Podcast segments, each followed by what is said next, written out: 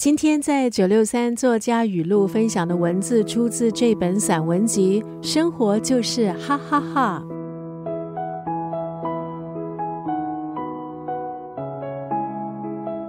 这本散文集的作者就是学贯中西的梁实秋。梁实秋的文字毫不艰涩，反而是充满了趣味。有读者曾经这么评价梁实秋，说他是当之无愧的反语大师。诙谐幽默的梵语当中，洞悉人性，还有生活本质。而他的散文是篇篇精彩，到处透着智慧，文字也往往直戳你的心。读着读着，就会不由自主地说：“那不就是我吗？”在这本散文集当中，我们看到梁实秋老师以幽默犀利的文字。一针见血对人性的剖析，对社会弊病的批评，还有他独到的生活智慧。其中一个章节“病”，他就这样写道：人在生大病的时候，人生观往往都会改变。他回忆自己曾经病得奄奄一息，当时感到人生无常，对一切不禁多加了一点宽恕。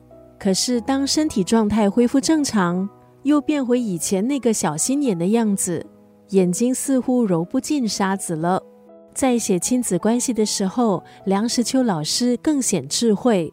今天在九六三作家语录就要分享这段文字：上下两代能保持朋友一样的关系，可疏可密，岁时存问，相待以礼。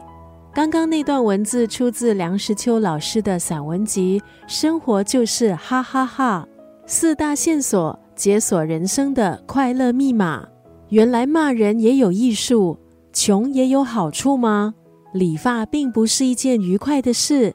梁实秋老师的散文贴近生活，包罗万象，三言两语道出人生哲理。只有你想不到，没有梁实秋老师看不透的人生乐趣。上下两代能保持朋友一样的关系，可疏可密。岁时存问，相待以礼。